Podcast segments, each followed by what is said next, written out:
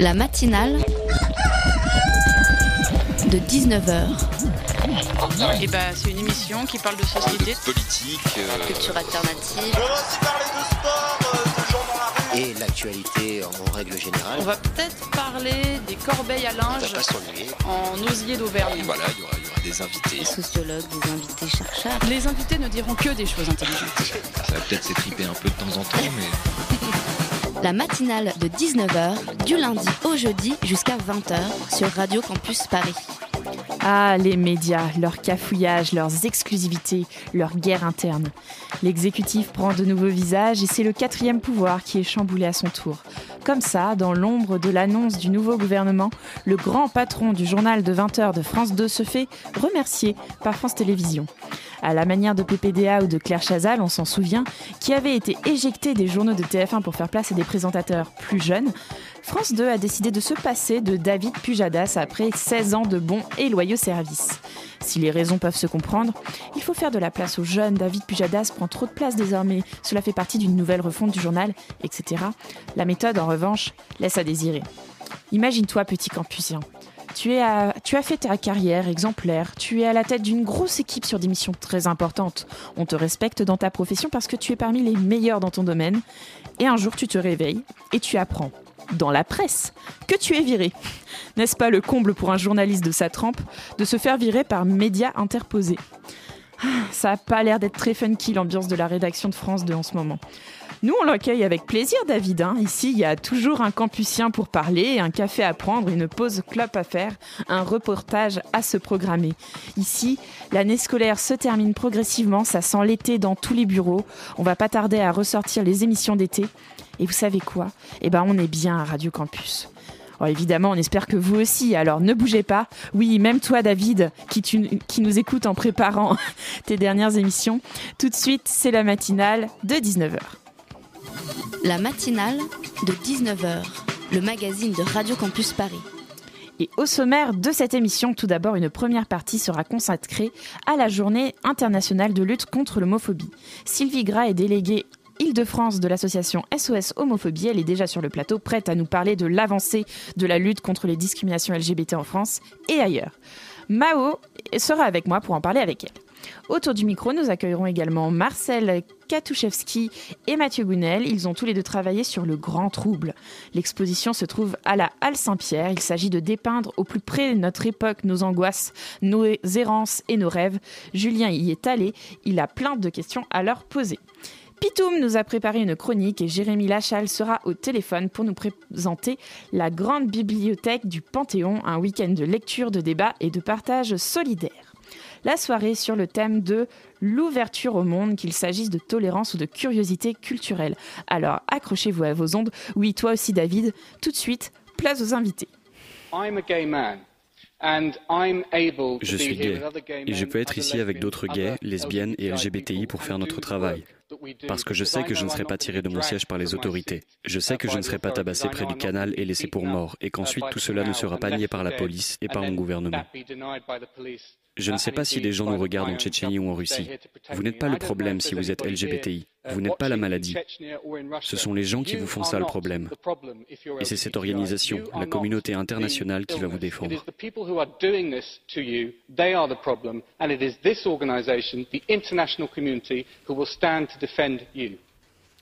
C'était le Britannique Seb Dance qui s'adressait aux Tchétchènes au Parlement européen.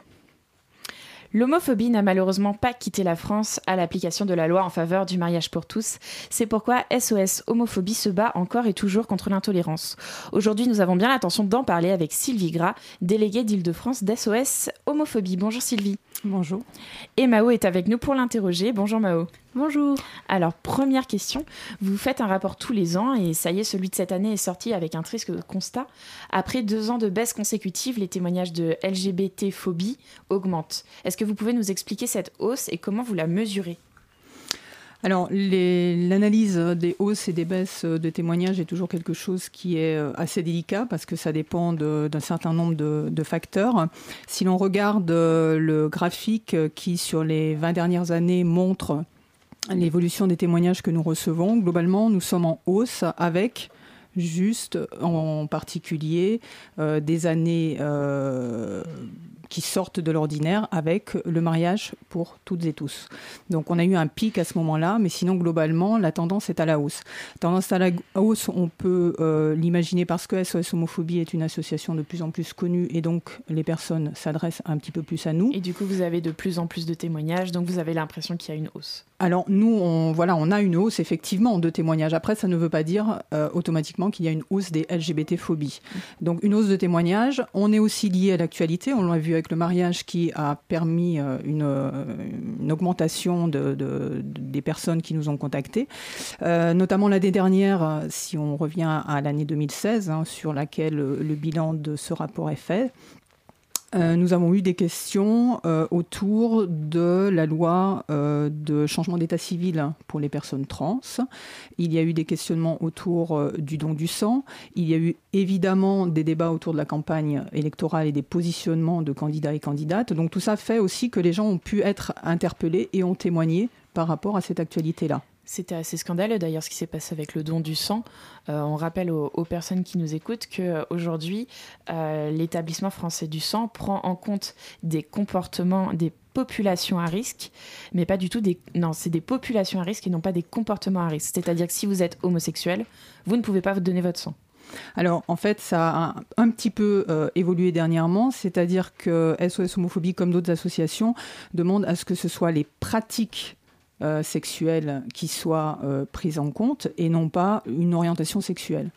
Euh, pas que les pratiques sexuelles également, puisqu'il faut tenir compte de l'état de santé des personnes, bien entendu. il y a eu une petite avancée, mais qui est quand même assez interpellante, c'est qu'on demande à ce que les personnes qui sont homosexuelles aient une année d'abstinence. Donc on ne refuse plus totalement le don du sang. Vous avez le droit d'aimer d'autres hommes, mais pas de mais, voilà. voilà. Il y a, voilà, il y a euh, donc euh, nous ce que l'on ce que l'on demande, c'est vraiment que l'on considère que ce soit les pratiques euh, à risque qui soient considérées dans le fait de pouvoir donner ou pas, et le don du sang, comme d'autres dons d'ailleurs, est une responsabilité de la personne. C'est-à-dire on fait un don de vie et pas un don de mort. Donc il s'agit que lorsque l'on va donner son sang ou lorsque l'on veut donner des organes également, eh bien on soit en bonne santé pour que l'on offre la vie à chaque personne derrière qui, qui, est malade et en situation de faiblesse. Euh, quand vous recevez des témoignages, c'est de quoi on parle comme type de discrimination? Est-ce que, enfin, voilà, j'ai vu dans votre rapport, donc il y a, aussi bien, ça peut être aussi bien des, insultes dans la rue que quelque chose de, plus euh, structurel, on va dire, comme euh, des discriminations à l'embauche, etc. Est-ce que vous pourriez nous en dire plus? Alors, il y a tout type de, de, manifestations des, euh, euh, LGBT-phobies. Donc, LGBT-phobies sont les manifestations de violence et rejet des personnes lesbiennes, gays, bi et trans. Euh, la manifestation qui est la plus répandue, c'est l'insulte c'est la base, et elle peut être suivie euh, ensuite d'une aggravation par des violences physiques. On a constaté sur euh, l'année 2016, euh, au niveau des agressions physiques, une agression tous les trois jours donc ce qui est encore relativement élevé. Et nous savons que notre rapport annuel n'est pas un état des lieux exhaustif. Euh, sur ce que vivent les personnes lesbiennes, gays, bi et trans sur notre territoire, c'est euh, basé sur les personnes qui nous contactent. Donc c'est la partie visible d'un iceberg et euh, on n'a pas toute l'ampleur en fait des LGBT-phobies au jour d'aujourd'hui. Ça peut donc avoir lieu dans la famille, ça peut avoir lieu au travail, ça peut avoir lieu dans la rue, ça peut avoir lieu à l'école. c'est présent partout. Est-ce que c'est pas un peu gentil comme mot, euh, la LGBT-phobie, l'homophobie? Parce que homophobie, il me semble, c'est avoir peur de quelque chose. Enfin, c'est surtout du racisme, de la discrimination, de la violence. Est-ce que c'est pas gentil de dire Ah, j'ai peur des homos? Oui, mais enfin, entre peur et intolérance, il y, a quand même un pas. Je trouve ça très gentil, moi, comme mot. Alors, la, définition, quand même, phobie, derrière, euh, on a le rejet, euh, la discrimination, ça peut aller jusqu'à la haine. Euh, donc non, ça n'est pas un terme qui, euh, je pense, est perçu comme étant mineur, gentil, lorsque l'on fait des interventions en milieu scolaire, que l'on échange avec, avec les jeunes. il n'y a, a, pas une minoration par rapport à ce terme-là. C'est au même niveau que quand on parle de sexisme, quand on parle de racisme, quand on parle d'antisémitisme, d'andiphobie. voilà, donc non, je ne crois pas que ce soit un terme minimisé. Alors hier, j'ai vu un reportage assez frappant, euh, c'était euh, sur France Info et le journaliste posait la question dans la rue, était venu, faire un micro-trottoir en demandant que pensez-vous des homosexuels? Et en fait, l'idée, c'était de, reproduire un reportage qui avait eu lieu en 1977. Euh, et à l'époque, donc les, réponses étaient franchement homophobes, enfin vraiment hyper choquantes. Et aujourd'hui, en fait, les gens sont juste choqués que le journaliste leur pose une question pareille. Donc, est-ce que ça veut dire que quand même, après, bon, c'était un reportage à Paris, c'est pas forcément toujours représentatif de, ce qui peut se passer ailleurs, mais euh, est-ce qu'on peut pas dire qu'on a un peu avancé tout de même euh. Quels, sont les progrès qui ont été faits? Bien sûr qu'on a avancé, puisque déjà au niveau de la loi, on ne condamne plus les homosexuels, mais euh, les personnes qui ont des actes homophobes et des paroles homophobes. donc on est passé d'une situation où les personnes homosexuelles devaient complètement se cacher à une situation où maintenant euh, elles peuvent faire appel à la loi euh, si elles sont agressées, insultées. On a vu euh, en 2013 donc la possibilité pour deux personnes de même sexe de se marier. Donc ce sont des évolutions qui sont extrêmement importantes. On a une condamnation des discriminations dans l'environnement professionnel, dans l'environnement public. Donc tout ça est extrêmement important, mais ne fait pas tout. Euh, il y a un gros travail euh, à faire en matière euh, d'éducation, de sensibilisation des personnes et SOS Homophobie fait justement de la sensibilisation auprès des jeunes, auprès des adultes pour faire reculer beaucoup d'idées reçues et de, et de stéréotypes. Est-ce qu'il y a un après 2013, un après mariage pour tous? Est-ce que ça a permis quand même de faire évoluer les mentalités ou au moins d'avoir pour les personnes LGBT davantage confiance en eux du fait qu'on leur accorde plus de droits légalement? Alors, il y avait déjà un terrain euh, quand même favorable dans l'opinion publique euh, où de plus en plus de personnes dans les sondages se montraient favorables au mariage. Euh, si l'on regarde aussi l'opinion publique aujourd'hui, on voit que près des deux tiers euh, de la population euh, se positionne favorablement pour la PMA pour toutes les femmes, pour la reconnaissance des enfants nés par GPA à l'étranger. Donc l'opinion publique aussi je pense, voit que être homosexuel ou hétérosexuel, finalement, c'est être des personnes, des couples, des familles qui ont les mêmes soucis, les mêmes questionnements et sans voilà on a, on, a, on a des vies communes, quelle que soit notre orientation sexuelle. Vous consacrez un chapitre à la relation à la famille. Est-ce que c'est plus facile de faire son coming out à ses proches aujourd'hui? Alors ça, c'est euh, une question assez euh, difficile. Je pense que euh, il y a toujours des questionnements quand on doit s'adresser à sa famille, tout simplement parce que euh, l'affectif est beaucoup plus présent. En général, euh, les coming out se font au départ auprès d'amis, d'amis en qui on a confiance, euh, qui vont pouvoir, justement, quand on va en parler à la famille, nous soutenir, nous aider, nous, nous écouter, être là. donc, oui, on peut penser que c'est plus facile parce qu'il y a une, quand même une meilleure acceptation des personnes homosexuelles, bisexuelles, euh, de la transidentité aussi, on pourrait euh, en parler. Mais euh, c'est toujours compliqué, beaucoup de questionnements. Et nous avons à SOS Homophobie créé un site hein, qui s'appelle c'est comme ça.net, hein, qui est dédié aux adolescents et adolescentes, donc lesbiennes, gays, bi, trans, intersexués et autres euh, curieux et curieuses. Et ce site, euh, justement, montre que les questionnements euh, des adolescents et adolescentes tournent essentiellement autour de la famille et autour de leur vie scolaire. Donc il y a encore beaucoup de questionnements au niveau de la famille.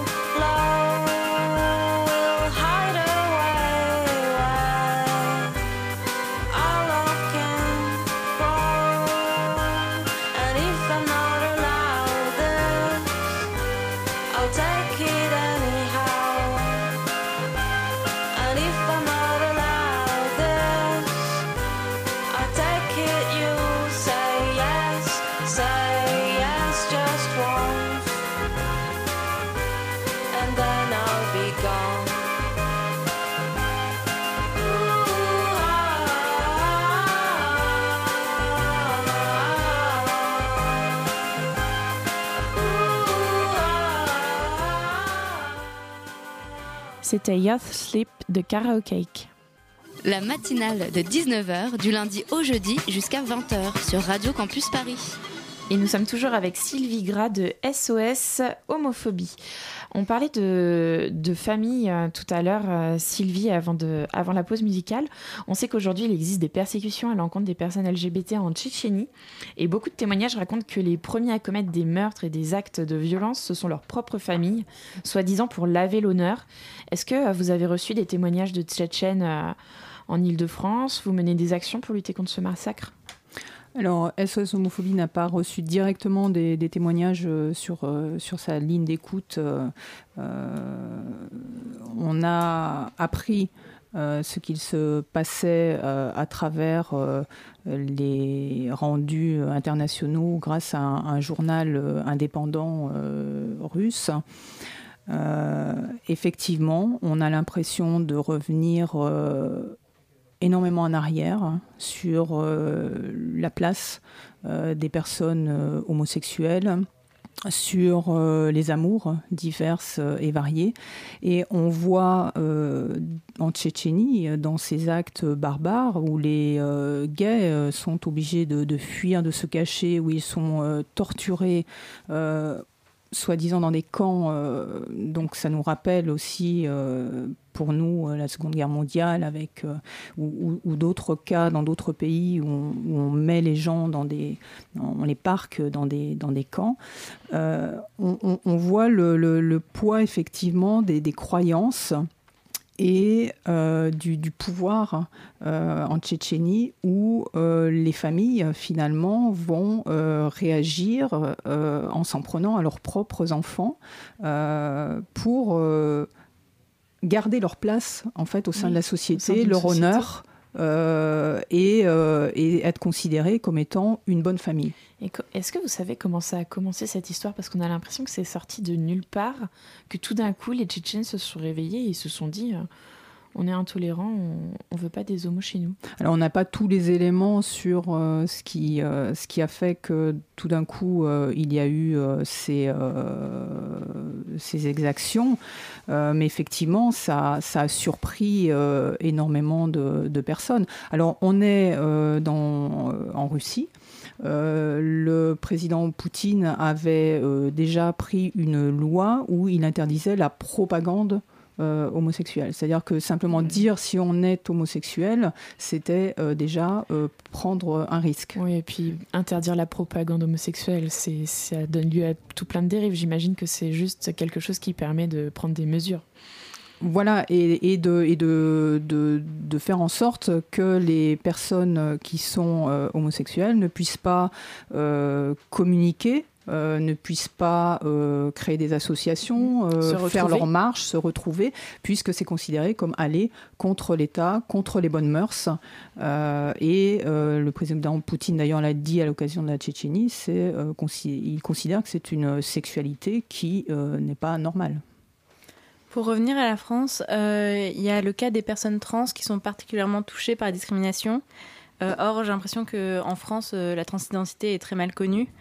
Euh, je ne sais pas si vous avez vu passer ce téléfilm euh, sur euh, TF1 il y a quelques mois sur qui s'appelait Louise entre parenthèses E, qui était sur une femme trans et, en fait le film quand même a accumulé pas mal de clichés. Est-ce qu'il y a un problème de représentation? Est-ce que déjà il ne faudrait pas faire en sorte que les personnes trans soient plus représentées dans les médias est-ce que c'est facile aussi d'en parler? Parce que c'est vrai que tout. Est-ce que tout. Est-ce que le discours a été libéré là-dessus euh? C'est la question. Alors, euh, je n'ai pas vu donc le, téléfilm et ne, pourrais me, prononcer euh, là-dessus. Il existe des, films qui traitent de la, de la transidentité. La transidentité, effectivement, euh, on le voit quand nous, nous allons auprès des élèves ou nous faisons aussi de la sensibilisation auprès des adultes. C'est un sujet où les gens sont beaucoup plus en interrogation, en questionnement.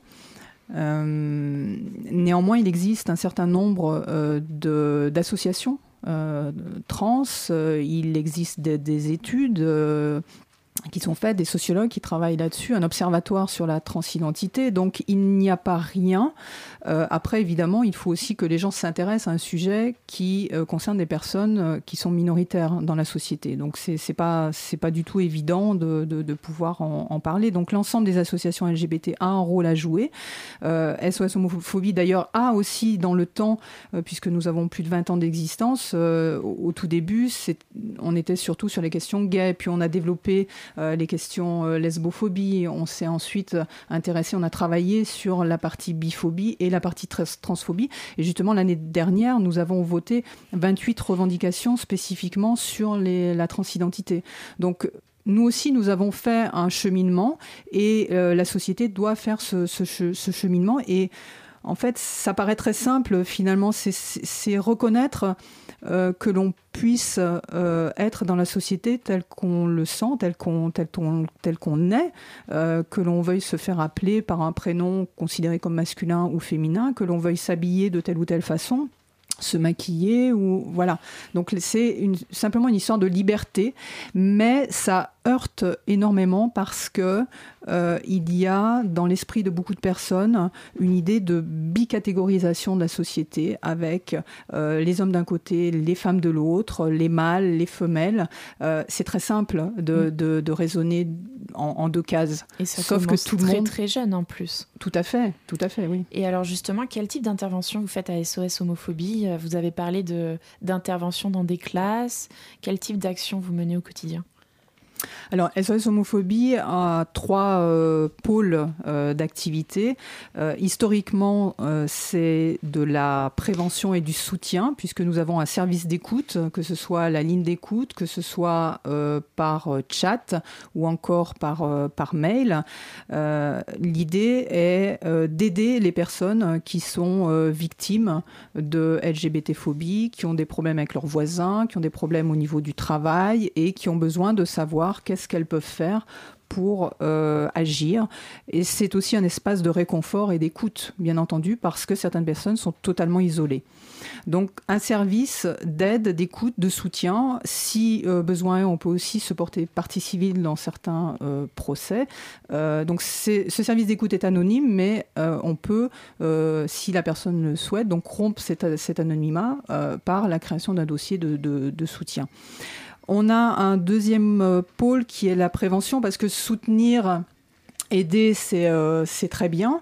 Euh, mais si on peut éviter que les problèmes arrivent, c'est encore mieux. Donc on a un pôle de, de prévention sont les interventions au milieu scolaire, sont euh, la formation auprès des adultes, c'est la rédaction également de documents pour pouvoir expliquer au grand public euh, toutes ces euh, questions autour de l'homosexualité, de la bisexualité, de la transidentité. Donc on a un site, notre site internet qui permet d'expliciter un certain nombre de choses.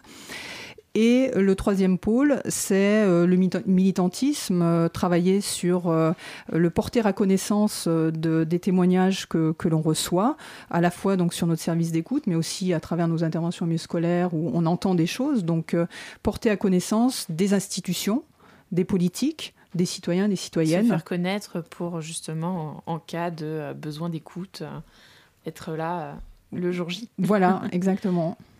Euh, dans, votre rapport, il y a aussi l'idée qu'il y a pas mal de choses qui se passent sur Internet, beaucoup. Euh, Internet, c'est un peu à double tranchant parce que c'est à la fois euh, un lieu où se déchaînent les homophobes et un endroit où les personnes LGBT+ peuvent partager leurs témoignages, trouver des espaces safe. comment faire pour que le web soit davantage une solution qu'un problème? C'est un vaste sujet parce que on le constate depuis de nombreuses années. Euh, Internet est devenu le contexte où, euh, qui, est le premier contexte cité dans, nos derniers rapports annuels, euh, tout simplement parce que beaucoup de personnes profitent de l'anonymat.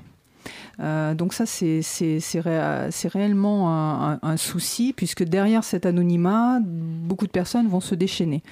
On voit aussi qu'il y a des personnes d'ailleurs qui vont oser écrire euh, des choses sans forcément être anonymes, tout simplement par, effet un petit peu euh, boule de neige. Euh, et donc il y a, a cette, impression de, communauté, de majorité, qui fait que euh, voilà, on, peut entretenir des réactions euh, négatives, des insultes, des appels au meurtre, une véritable haine. Alors comment, comment aller, aller contre? Déjà, on peut porter plainte. Et ça, beaucoup de personnes ne, le savent pas.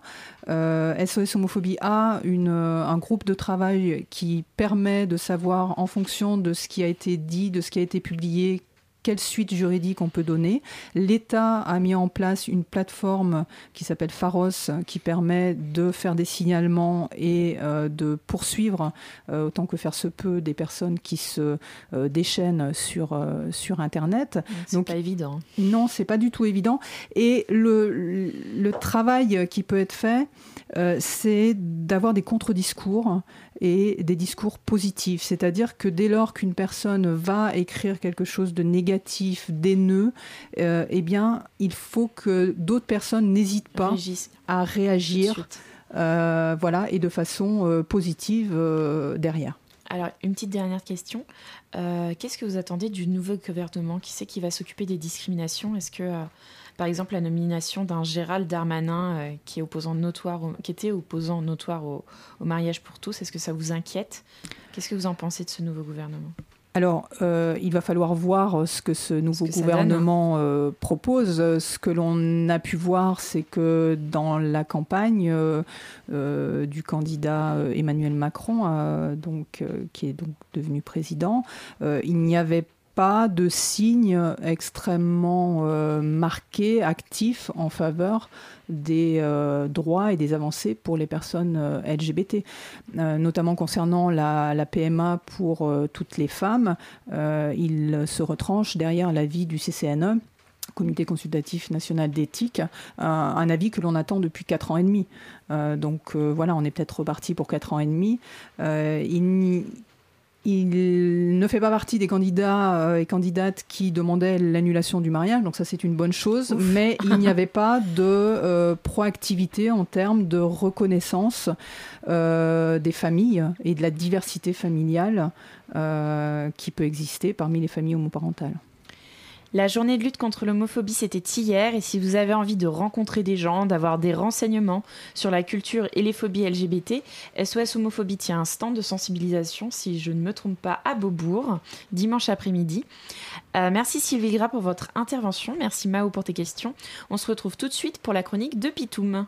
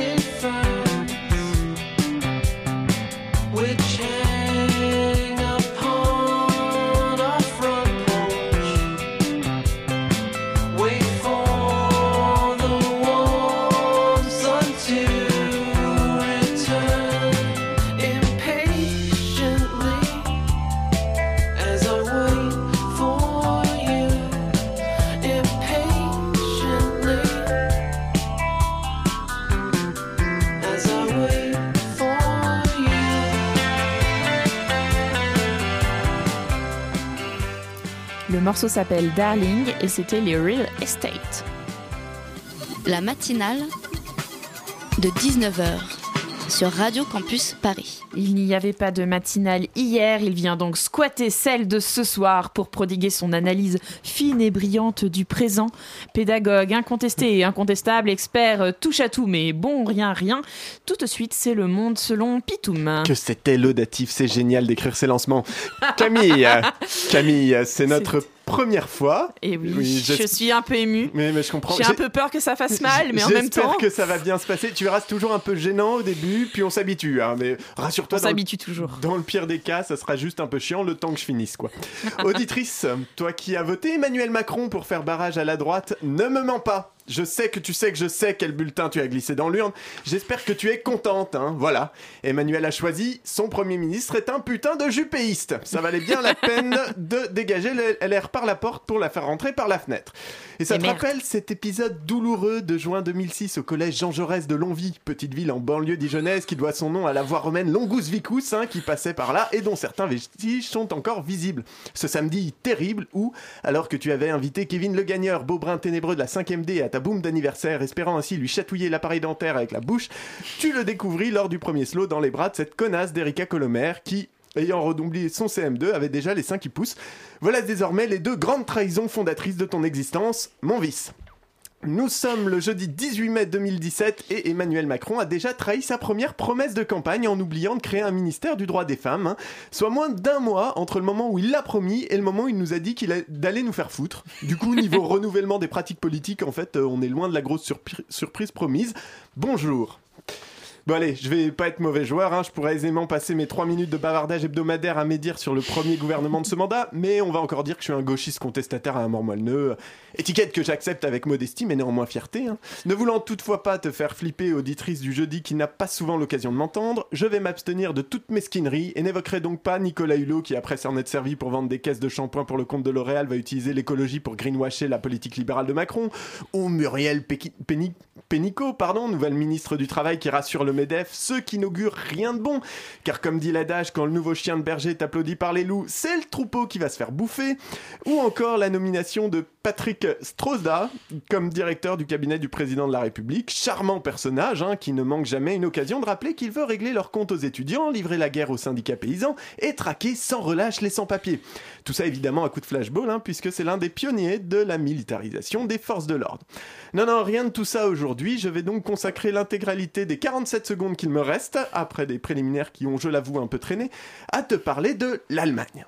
L'Allemagne, mais quel rapport avec la choucroute t'exclames-tu, auditrice? Oubliant que le dit plat est justement une spécialité de la gastronomie germanique, dont on observe ça et là des traces à l'est de la France comme une mauvaise MST, souvenir de quelques rapports dont on évite de parler. Il se trouve que la politique économique et sociale promise par le nouveau président semble s'inspirer du fameux modèle allemand. Alors non, pas Claudia Schiffer ou Heidi Klum, hein, mais plutôt Schröder et Merkel. On ne peut pas les confondre, ils boostent pas la même croissance. Il se trouve que le FMI, qui ne veut pas dire fumiste, médiocre, inintelligible, et qui n'a pas franchement sa carte au NPA, vient de publier son rapport annuel où leurs experts s'inquiètent de la hausse de la pauvreté en Allemagne. Aujourd'hui, 17% de la population allemande vit sous le seuil de pauvreté, et si l'on ne s'intéresse qu'aux travailleurs, cela représente quand même 10% d'entre eux, c'est-à-dire des gens qui ont un job et gagnent moins de 60% du revenu médian. Plus grave encore, l'Institut économique de Berlin faisait remarquer fin janvier que les faibles revenus étaient en complet décrochage par rapport à la moyenne nationale. C'est-à-dire que pendant que les revenus les plus élevés ont augmenté de 27% en 20 ans, les 10% des foyers aux revenus les plus faibles ont vu le leur baisser. C'est un peu comme si à la cantine, on répartissait les frites en fonction du poids des élèves, et que les plus maigres en avaient le moins, et que plus il y avait de frites, moins les maigrelets en avaient.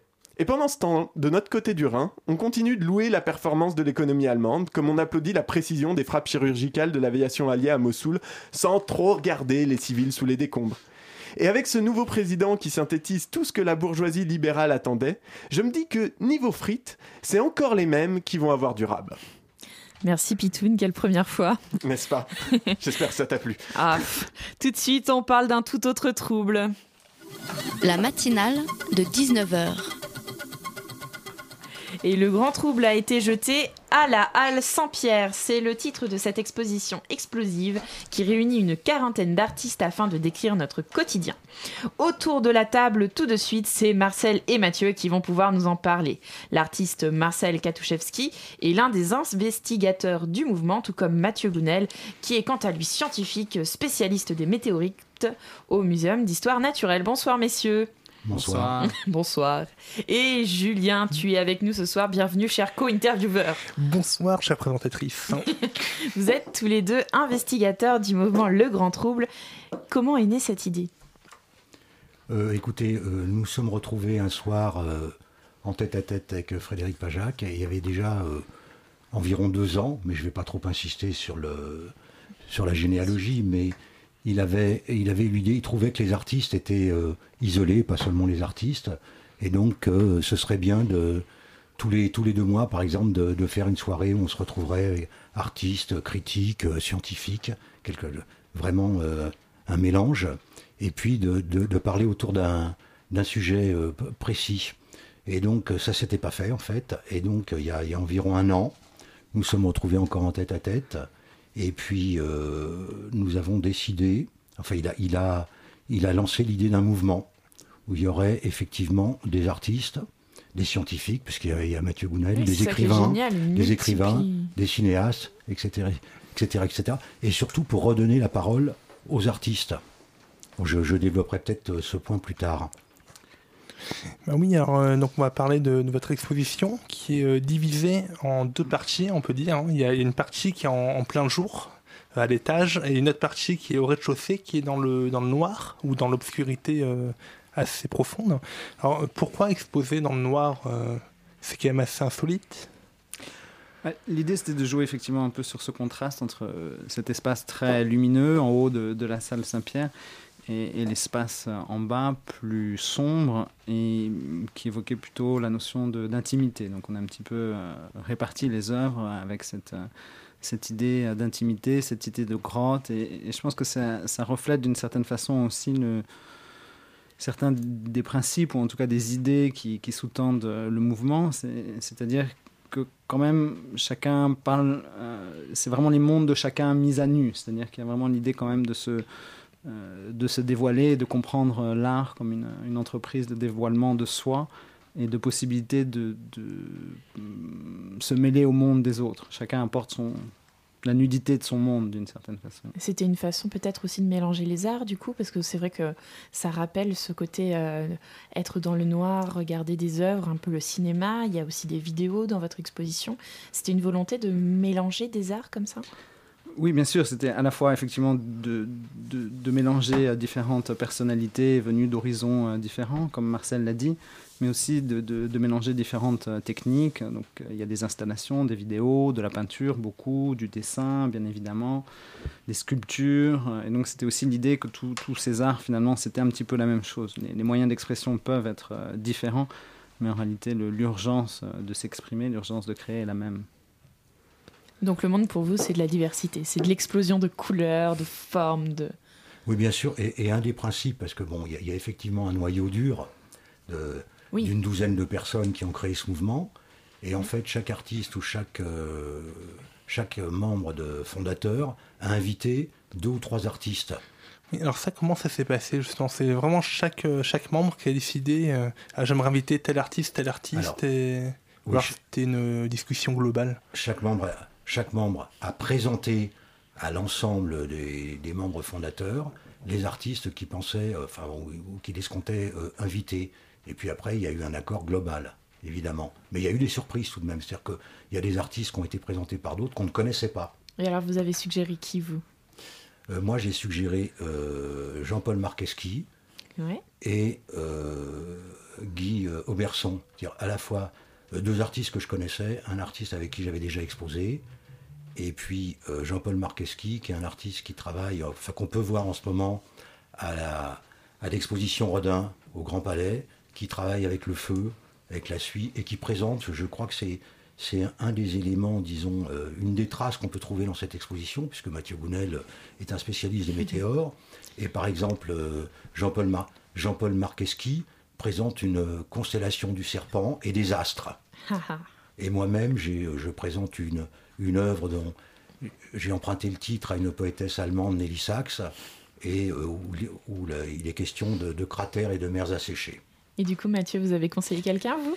Ah, moi, j'ai j'ai pas recommandé euh, d'artiste euh, percé. euh, et en, revanche, j'ai beaucoup participé. Enfin, j'ai écrit un texte dans le catalogue parce que aussi une des spécificités. euh, enfin, le livre qui accompagne l'exposition, une des spécificités de l'exposition, c'est aussi de se décliner de l'exposition du projet, de se décliner sous plusieurs formes. Donc, la forme d'une exposition à la Halle Saint-Pierre. Euh, et la forme également d'un livre qui reprend à la fois les œuvres qui sont présentées, pas de façon exhaustive, donc en ce sens-là, ce n'est pas un catalogue, et euh, des textes inédits, donc d'écrivains, d'auteurs, euh, des textes inédits. Et, donc j'ai contribué aussi euh, en, écrivant un texte qui s'intitule Météorite et mélancolie. Oui, alors parce que j'ai vu, pour venir sur l'exposition, ce que vous disiez à l'instant, ça sera accompagné de concerts, de projections de films hein, et de conférences. Est-ce que vous pouvez nous en dire un petit peu plus ou- C'est quand même assez intéressant pour une exposition? Oui, on, voulait quelque chose de protéiforme, encore une fois, ne pas, ne pas se limiter à, une forme d'expression euh, particulière, mais un petit peu faire feu de, tout bois.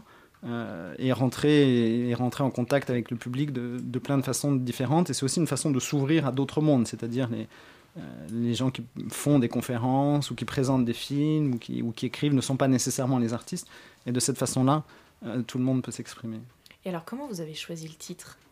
Le Grand Trouble Parce qu'en plus, on peut y trouver plein de sens à ce Grand Trouble. Alors écoutez, c'est un titre qui a été choisi avant le trouble actuel.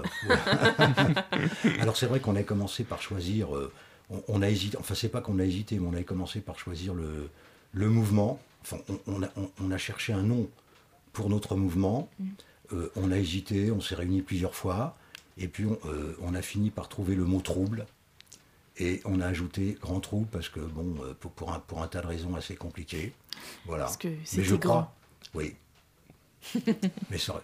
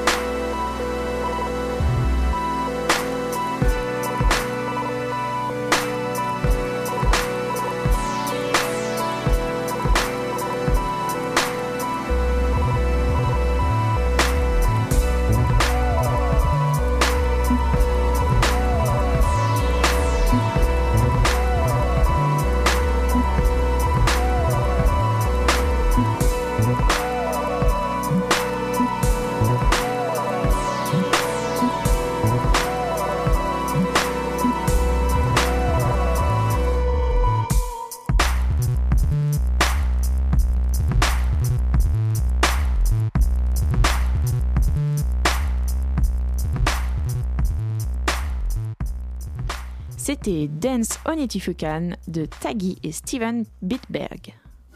La matinale de 19h, le magazine de Radio Campus Paris. Nous sommes toujours avec Mathieu et Marcel pour parler du Grand Trouble, l'exposition qui a lieu à la Halle Saint-Pierre.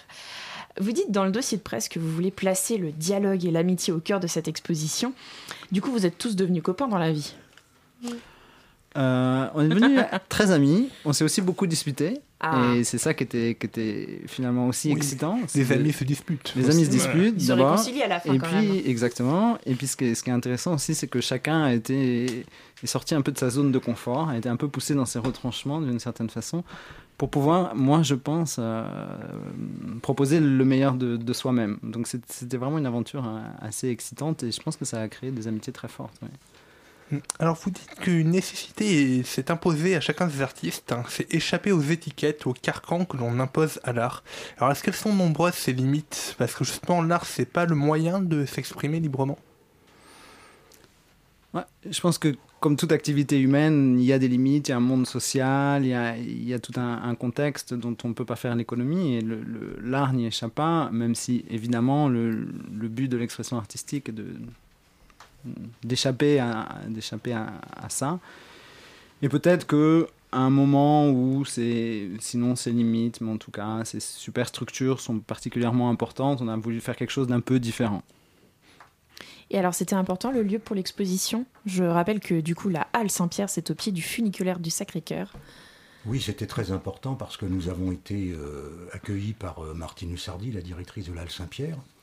Je ne dirais pas qu'elle a immédiatement accepté notre projet, mais presque, alors qu'il y avait un grand risque pour l'Al Saint-Pierre, puisque c'est la première manifestation de, de ce mouvement. Nous, nous, étions dans les limbes avant d'être... et quand Mathieu parle de l'amitié, effectivement, cette première manifestation importante, puisque sur les deux étages de la Halle Saint-Pierre, nous a permis de renforcer cette amitié, de constater aussi nos différends, mais dans la construction et, dans, un mouvement. Euh, Pour construire derrière. Voilà, c'est la première pierre. Hein. Et alors, vous avez un nom à ce mouvement? Vous, vous comptez refaire quelque chose l'année prochaine? Si ça marche, évidemment. Le mouvement, on ne sait pas encore s'il n'a toujours pas de nom ou s'il s'appelle lui-même Grand Trouble. On n'a pas décidé. Ça aussi reste finalement assez euh, trouble, turbulent et tourbillonnaire. Toujours dans cette idée de euh, mouvement. Je ne sais pas si on s'en sortira jamais, mais, mais c'est peut-être euh, bien finalement de rester dans, encore une fois dans cette intranquillité. À un moment, on avait, on avait pensé à, ce nom-là, évidemment, qui a, été, qui a une, une généalogie très très impressionnante. Euh, rester, demeurer dans cette intranquillité est, importante. Euh, oui, oui, il y aura probablement euh, d'autres choses. On ne sait pas encore exactement quelle forme ça prendra. Peut-être des résidences d'artistes, d'autres expositions. En tout cas, il y a l'envie. Il y a l'envie. Mathieu, vous êtes chercheur en astrophysique et spécialiste des météorites. Alors, on peut voir dans des reproductions de météorites dans l'exposition. alors, est-ce que ce sont des vues d'artistes ou est-ce que c'est une représentation du, du réel? Euh, non, pour moi, c'est vraiment une représentation artistique, enfin une vision artistique en tout cas. Euh, donc, ce sont des, de véritables météorites que j'ai que j'ai euh, que j'ai moulées d'abord. Enfin, j'ai fait des tirages en plâtre ensuite que j'ai peintes, que j'ai peintes en bleu. Et, pour, et le titre, c'est Meteorites Ought to be Blue. Les météorites devraient être bleus. Et c'est pour jouer sur l'ambiguïté un petit peu de ces objets, qui sont à la fois des cailloux, qui nous renvoient en même temps au ciel, qui sont des objets pas toujours très beaux, et en même temps euh, d'une portée euh, symbolique euh, très forte. Oui, parce qu'il faut dire hein, que la, couleur ressort bien, parce qu'on est dans la partie sombre de l'exposition. Justement, c'est à peine éclairé, donc on, voit bien la couleur sortir, et c'est très, très bien fait. Alors, est-ce que selon vous, c'est un problème que l'on a dans la société actuellement d'opposer la science avec l'art? Parce qu'à une époque, l'art, la science, c'était censé être faire partie de l'éducation comme un tout, et aujourd'hui, on a l'impression que on est soit scientifique, soit artiste. Oui, en tout cas, il conviendrait d'éduquer chacun dans, toutes les dimensions de l'esprit, euh, que ce soit euh, l'art, euh, la science, l'écriture. Je pense que tous les moyens d'expression sont importants, sont différents, ils sont aussi importants les uns que les autres, et évidemment, plus on peut s'exprimer, plus on, plus on peut de choses. Euh, et, mieux c'est. Donc, euh, ça, c'est un encouragement effectivement à lancer à ce que l'éducation se fasse sous de multiples formes. Et alors, vous parliez tout à l'heure que justement vous aviez ramené des, euh, des petits nouveaux inconnus du grand public. Est-ce que c'est pas aussi une volonté du grand trouble de mettre en avant des artistes peu connus? Bah, Écoutez, la, volonté, c'est à la fois de, de, présenter des artistes connus ou, ou, pardon, ou inconnus, parce qu'effectivement, nous ne faisons pas d'hierarchie. Quand on parlait tout à l'heure euh, des, institutions, il y a toujours une hiérarchie. Là, notre hiérarchie, c'est effectivement à la fois celle de l'amitié. Je rappelle que Rothko parlait de la bienveillance. Il disait qu'une œuvre d'art avait besoin de bienveillance.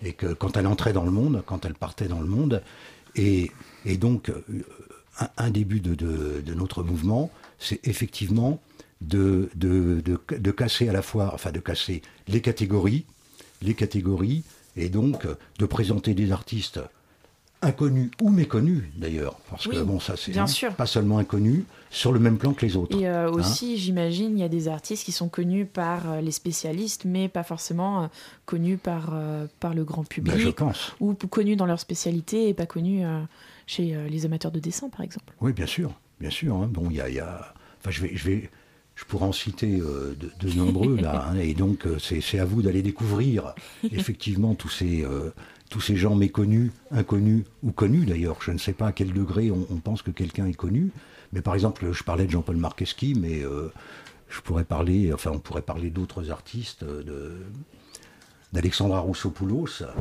Je, je, ne sais pas, ça n'a pas été, disons, notre étalon de mesure, la, la notoriété sur ce plan-là. Alors il n'y a pas que des tableaux et des sculptures dans cette exposition, on peut voir par exemple une vidéo de Jérôme Cognet qui cherche à retenir le caractère moléculaire d'une image. Et d'ailleurs on a du mal à distinguer ce que l'on regarde. Est-ce qu'une vidéo peut être considérée comme de l'art mouvant euh, selon comment elle est présentée? De fait, euh, la vidéo de, Jérôme Cognet, qui est très belle, a un peu ce caractère euh, d'art mouvement, parce d'art mouvant, parce qu'on ne sait pas exactement ce qu'on regarde. Il y, a, il y, a, une expérience qui est faite avec le son, le, euh, c'est des images, surtout, il y a beaucoup de flash. Ce sont des, des, des, images qui ont été retravaillées, je crois, des images d'actualité, des images guerrières qui ont été retravaillées. On ne sait pas très bien mm. Euh, où, on, où, on, est. Et, ça illustre assez bien cette, euh, finalement cette idée de trouble, de déplacement et de dérangement. C'est une vidéo assez dérangeante, mais dans le, le très bon sens du terme. Est-ce que vous êtes d'accord avec l'idée de Magritte qui disait que pour que L'art est révolutionnaire, il choque au départ et ensuite il devient nécessairement classique? Est-ce qu'on n'est pas là-dedans? Il y a un petit côté, il faut choquer et puis ensuite finalement c'est acceptable. En, tous les cas, il faut secouer. Je ne sais pas s'il faut choquer. Parce que, Choquer, c'est peut-être pas le bon mot, effectivement, mais bouleverser, peut-être. Oui, bouleverser. C'est plus bouleverser. Dans, dans, le sens premier du terme, c'est-à-dire, en fait. Euh, troubler. non, mais troubler, oui, mais dans, le sens où on ne sait. en général, bon, il y, avait un, un, grand critique, Arras, qui a dit on n'y voit rien quand on va dans une exposition. Hein, bon, il a écrit un, très très beau livre. Euh, il venait de la Côte d'Ivoire peut-être, on n'y voit rien. Oui, oui, oui. oui, Mais euh, Elle était je crois pas qu'il y ait un jeu de mots, c'est vraiment le titre. Il venait peut-être de la Côte d'Ivoire, mais ce que je veux dire, c'est qu'on ne sait jamais ce qu'on voit. En fait, bon, Mathieu pourrait en parler, puisqu'il a fait une très belle conférence sur, sur les météores, et puisqu'il parlait de, de, la, du lien entre l'art et, et, la science, entre autres, il, a, il, a, il y avait un grand nombre de citations de poètes où il y avait euh, des, où on parlait de météores d'une manière différente. Bon, et donc là, c'est toutes ces connexions euh, imprévues, justement inconnues. Hein, ce qui compte, c'est d'avoir l'inconnu devant soi, je pense. Il y a une réalité et plusieurs mondes. Voilà. Le Grand Trouble, on retiendra. Merci Mathieu et Marcel. On rappelle que vous êtes à l'origine de l'exposition Le Grand Trouble qui a lieu à la Halle Saint-Pierre jusqu'au 30 juillet. Tout de suite, on retrouve le directeur de la bibliothèque Sans Frontières. Bonjour Jérémy Lachal. Bonjour. Bonjour. Euh, est-ce que vous pouvez nous raconter en quelques minutes, on a peu de temps, euh, l'événement qui a lieu euh, ce week-end au Panthéon? Alors, Bibliothèque sans frontières organise avec la, réunion des monuments nationaux ce week-end la grande bibliothèque du Panthéon. Alors l'esprit, c'est de transformer le Panthéon, le temps d'un week-end, en une grande bibliothèque qui célèbre la culture pour tous, l'accès à l'information, à la lecture, à l'écriture pour le plus grand nombre. Donc euh, le principe est simple, vous venez avec un livre euh, pour une grande collecte et vous rentrerez gratuitement au Panthéon en apportant ce livre pour cette grande collecte qui viendra alimenter les bibliothèques que nous créons avec Bibliothèques sans frontières dans les, hôtels sociaux du SAMU social qui hébergent chaque soir en Ile-de-France plus de 30 000 personnes, dont 15 000 enfants. Et euh, tout le week-end, il y aura des activités, des lectures, il y aura ces médiathèques en kit qu'on a créées avec euh, Philippe Stark, les Ideas Box qui seront déployés avec euh, des activités pour les enfants. Il y aura également des, poètes qui viendront faire des lectures et il y a un temps fort euh, le samedi de 18h à 20h, un grand forum avec des écrivains comme Fatou Diom ou Geneviève Brisac, mais aussi des, artistes comme Abdel Malik qui viendront euh, débattre, mais également Abdel Malik nous fera le plaisir de lire euh, des textes de Camus et, et d'Aimé Césaire. Donc vous êtes les bienvenus apportez un livre et vous rentrerez gratuitement au Panthéon. C'est aussi l'occasion de visiter ce beau monument. Il y aura des visites guidées tout le week-end. Merci beaucoup Jérémy Lachal. Ne ratez pas donc la grande bibliothèque du Panthéon. C'est organisé, euh, j'ai oublié de le préciser, vous êtes directeur de Bibliothèque sans frontières. Voilà, une ONG qui défend l'accès aux livres. Euh, à bientôt, merci. Et n'oubliez pas, samedi et dimanche, l'événement a lieu à la place du Panthéon. La matinale, c'est fini. Retrouvez l'émission en podcast et en rediffusion sur radiocampus.org, euh, radiocampusparis.org, pardon, à 13h demain. Merci aux invités Sylvie Gras de SOS Homophobie, Jérémy Lachal de Bibliothèque sans frontières, ainsi que Marcel Katuszewski et Mathieu Gounel pour le Grand Trouble. Merci à Pitoun pour sa chronique et à Mao et Julien pour leurs interviews.